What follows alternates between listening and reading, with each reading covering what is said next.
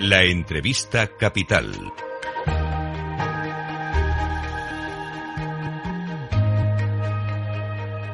Laura Blanco. Recuperación de manera progresiva del IVA energético a la electricidad y el gas, prorrogar eh, el impuesto extraordinario a bancas y energéticas, en el caso de esta última, permitiendo deducciones por inversión en industria e inversión en descarbonización, mantener las ayudas del transporte y mantener por un tiempo el IVA reducido, cero en unos casos, cinco en otro, a algunos alimentos. Medidas eh, que salen del último Consejo de Ministros del año y que comentamos con Diego Martínez López en Capital Radio. Diego Martínez López es catedrático de Economía en la Universidad Pablo de Olavide, investigador de FEDEA. Don Diego, buenos días. Gracias por acompañarnos en Capital Radio. Hola, buenos días. Gracias a vosotros. Eh, bueno, de todas las medidas, porque vaya Consejo de Ministros, ¿eh? hemos tenido eh, este, este miércoles, el último del año. ¿Cuál es la, la que más beneficia a la economía española?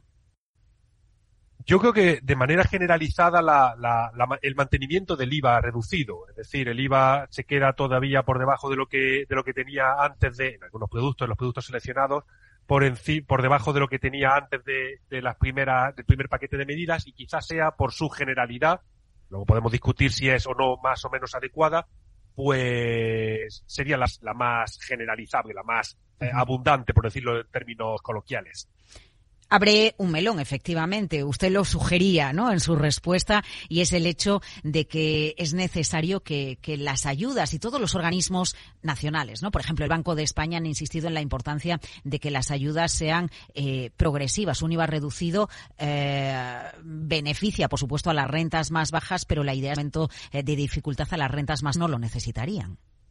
Efectivamente, esa es, la, esa es la principal implicación, el principal inconveniente que veíamos en su momento, aunque también, siendo honesto, hay que reconocer que la infraestructura administrativa fiscal española no permite eh, diseñar un IVA lo suficientemente bien acotado, lo suficientemente bien diseñado para que eh, beneficiase solamente a las rentas más bajas. Entonces se optó por ese manguerazo rápido, ese cañonazo rápido de rebaja fiscal que permitía, pues eso, con eh, reduciendo los tiempos, generar un impacto positivo sobre las rentas, todas las rentas, las altas, las bajas, las medianas, y al mismo tiempo intentar frenar el incremento de los precios. Entonces fue un poco, eh, bueno, el, el coste de, de, actuar de manera rápida, y, e inmediata, básicamente. Eh, claro, la duda que tenemos ahora es, con una inflación que está mucho más controlada que meses anteriores, con una tasa general de IPC en el 3,2%, sí, por encima del objetivo del Banco Central Europeo, pero claramente moderándose el incremento de precios,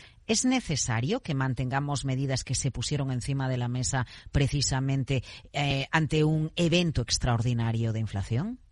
Sí, yo me hago también la misma pregunta. Incluso voy un poco más allá, porque en 2024 nos vamos a encontrar con un episodio de consolidación fiscal, es decir, de reducción del déficit, que habrá que ver cómo, cómo se encaja después de haber eh, anunciado estas medidas. Se está valorando en torno a unos cinco mil y pico millones de euros de coste.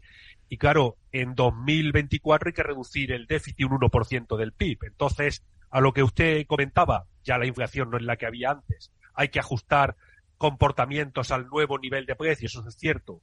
Eh, existen medidas algo más focalizadas sobre colectivos más específicos, pues lo de el mantenimiento de un IVA reducido para este tipo de productos, pues sí que desentona, sí que no está lo suficientemente sincronizado con esa realidad que comentaba usted y con la que yo le apuntaba, 2024, reducción del déficit. Claro, a lo mejor aquí ya entramos en lecturas, pero que son más políticas que, económicas, entiendo, ¿no? Por el hecho de que eliminar de golpe eh, eh, la reducción de, del IVA o incluso que la recuperación del IVA energético, gas, electricidad, pero de manera eh, bueno, pues eh, de manera de, de, hacerlo de golpe, ¿no? En cuanto empezara el año sí. 2024, en lugar de hacerlo paulatinamente, como ha anunciado el gobierno, iba a incrementar el IPC, el dato de IPC del Instituto Nacional de Estadística, de una manera que eh, convertiría el dato en un nuevo borrón eh, o en un borrón para, sí. para el Ejecutivo, ¿verdad?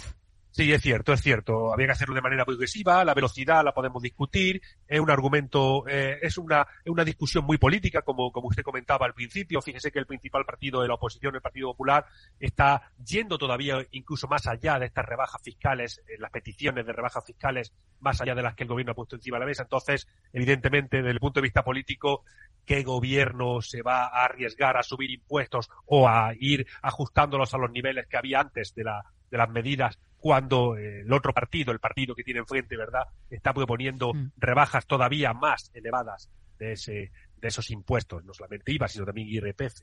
Eh, un apunte más sobre el tema de, del IVA reducido en alimentos y, en electricidad.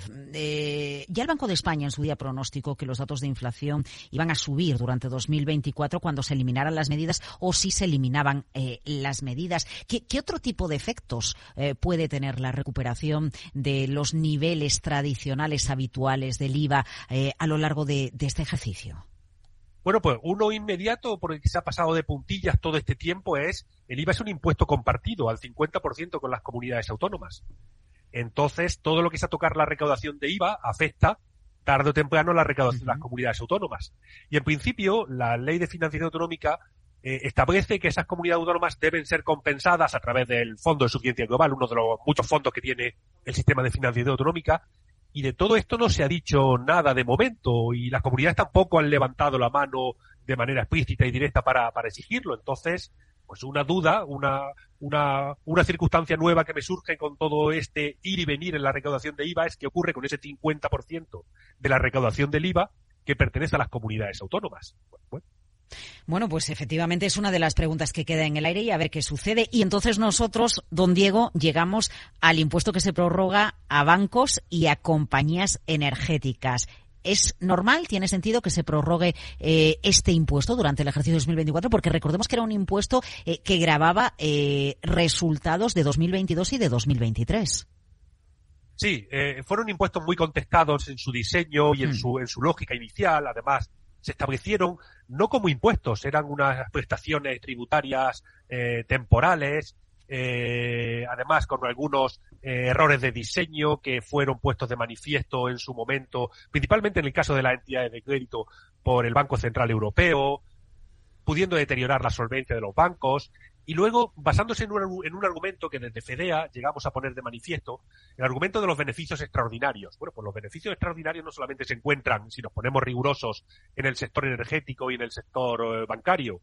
Eh, se pueden encontrar beneficios extraordinarios como consecuencia de todo este desajuste post pandemia y guerra de Ucrania, invasión de Ucrania, en el comercio minorista, en el sector de, de, de otras energías que no están eh, explícitamente recogidas en ese, en ese gravamen, etcétera. Entonces, eh, sí, es un, es un planteamiento un poco extraño el de vamos a grabar beneficios extraordinarios cuando son beneficios extraordinarios que pueden encontrarse en magnitudes incluso más elevadas en otros sectores.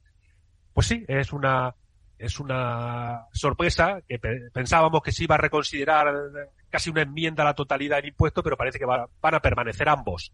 Eh, van a permanecer ambos, pero en el caso del impuesto extraordinario a las compañías energéticas, con una clara diferencia. Ya lo había adelantado Teresa Rivera, la ministra de Transición Energética. La introducción de incentivos, en este caso de deducciones a la inversión en industria y en descarbonización. La pregunta que nos hacemos todos es si con esas deducciones las grandes compañías energéticas van a poder compensar y prácticamente anular el impacto del impuesto en sus números.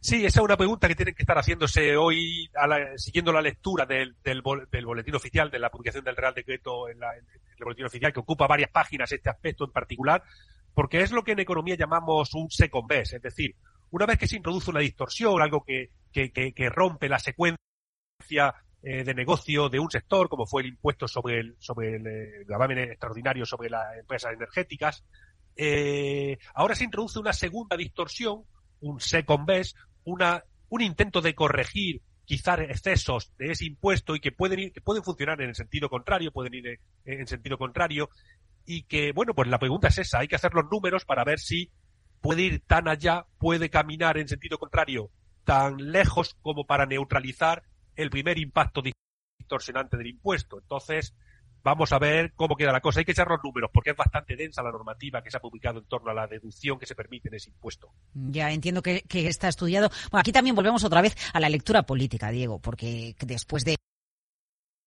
de los mensajes que había lanzado el presidente de, de, Repsol, ¿no? Y la advertencia de llevarse a otros países inversiones. Bueno, pues aquí lo que da la sensación es el impuesto se mantiene, eh, pero realmente las deducciones van a permitir que como haya una inversión extraordinaria con motivo de la necesidad de transición energética y de todos los proyectos que tiene en marcha nuestro país, ¿no? Con el PENIEC, bueno, pues que al final la realidad del impuesto eh, nos lleve a una recaudación ridícula, mínima.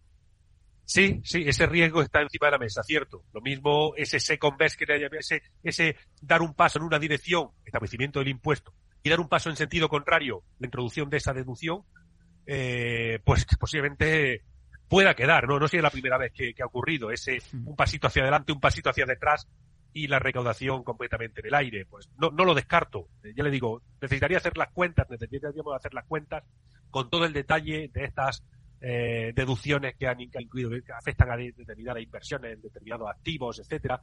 Y bueno, habría que verlo con detalle. Eh, en definitiva, para este ejercicio 2024 que estamos a punto de empezar, el diseño de las medidas de este Consejo de Ministros permiten compensar ingresos con gastos, o mejor dicho, ingresos con la menor recaudación procedente de la prolongación de, medidas como el IVA reducido o incluso la bonificación del uso de transporte público, la subvención?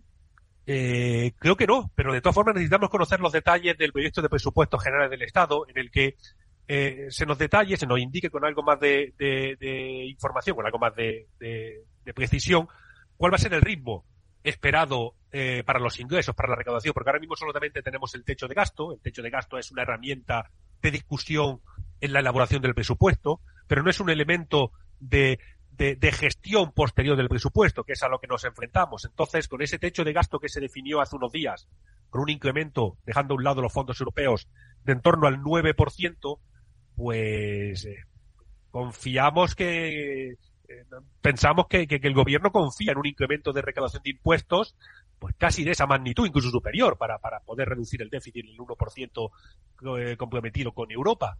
Entonces realmente es una duda que,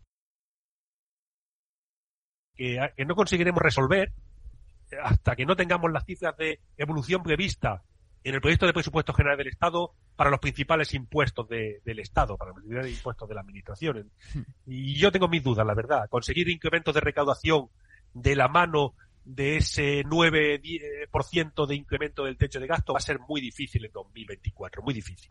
Diego Martínez López, catedrático de Economía en la Universidad Pablo de Olavide, investigador de FEDEA, gracias por madrugar con nosotros en Capital Radio. Buen día. Buen día, muchísimas gracias.